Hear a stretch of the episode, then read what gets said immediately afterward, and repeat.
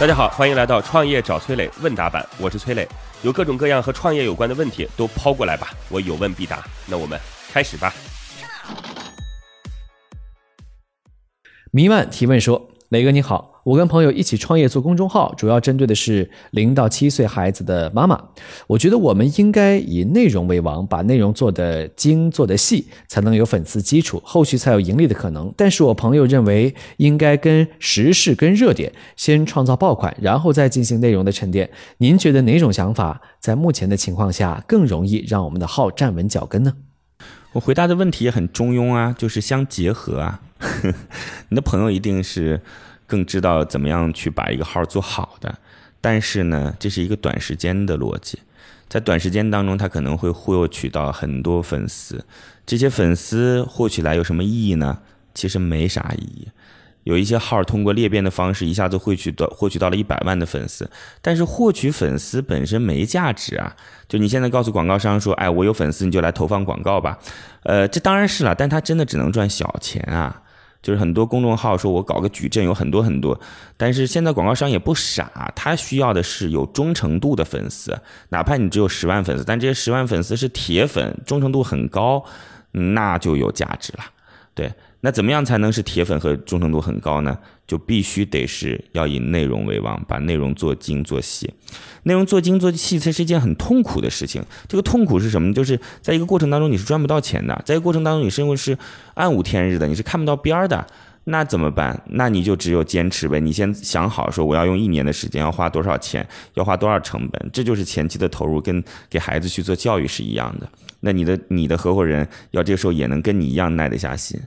哎，说实话啊，如果你们要跑个短跑，那当然是做爆款，去搞裂变，获取粉丝，然后有人就用这样的模式，一个一个一个 copy，手中有无数的号，对吧？这是一种商业模式。但如果你说你归根结底，你骨子里还是一个文化人，你还是对于内容有要求的，那你就得耐得住寂寞。你要跑长跑，你跟别人跑的是一万米，甚至是十万米的这样的一个赛程，好吧？你跟合伙人商量清楚。你想想看，你们到底跑长跑还是跑短跑？当然了，如果你这个头上写着大大的一个字儿“穷”，那我觉得你也没啥资格跑长跑。先让自己能够有跑长跑的这些供给、干粮、水，然后再去跑长跑吧，好吧？嗯，如果你是内容特别好，我觉得你可以去找一轮投资机构，这样的天使投资是有很多人愿意投的啊！祝您成功，谢谢。好，在这里要告诉各位哦，各位可以加我的个人微信号八六六二幺幺八六六二幺幺。我自己组建了一个专门服务创业者的社群，叫乐客独角兽，这当中已经有一万多号创业者了。大家加入进来，有关创业的问题，我有问必答，希望能够帮助到各位哦。我的个人微信号是八六六二幺幺八六六二幺幺，等你来哦。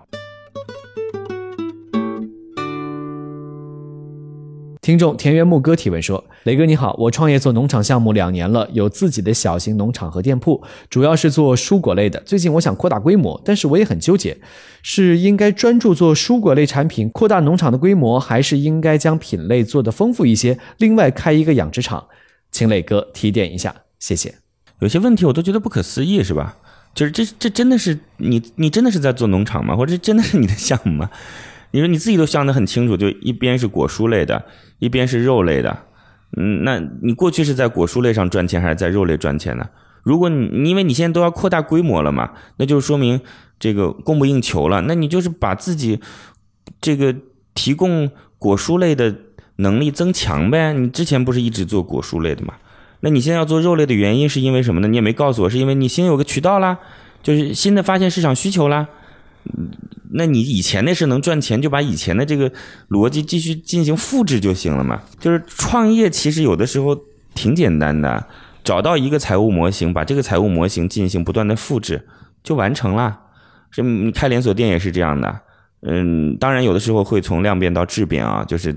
可能一家店、两家店的时候是这种模式，到了七家店、八家店，你就得加上中央厨房，对吧？你就得加上中心这个培培训，你就得加上供应链等等等等啊，这这甚至有账期啊，这就变得复杂了。但是简单点来讲呢，就是一加一加一加一加一加一。那后来有人说啊，在这个平台当中，我们还可以找到一些长尾，那就把就是加号可能变成了乘号，或者说等等等等啊。但一乘一还是一，还不如加呢。嗯，所以我觉得要么就是你没描述清楚。要么就是你想多了，那做做简单的加法。那个养殖场这件事儿呢，当你自己已经有很多经历，就是当你自己果蔬类的这个类目就已经跑到说我已经到达了一定的就是饱和度的时候，可以再进行一些尝试，好吧？专心点儿做一件事儿，祝您成功。好吧，如果你也有跟创业相关的问题想要问我，可以在评论区里边留言，或者加我的个人微信号八六六二幺幺八六六二幺幺。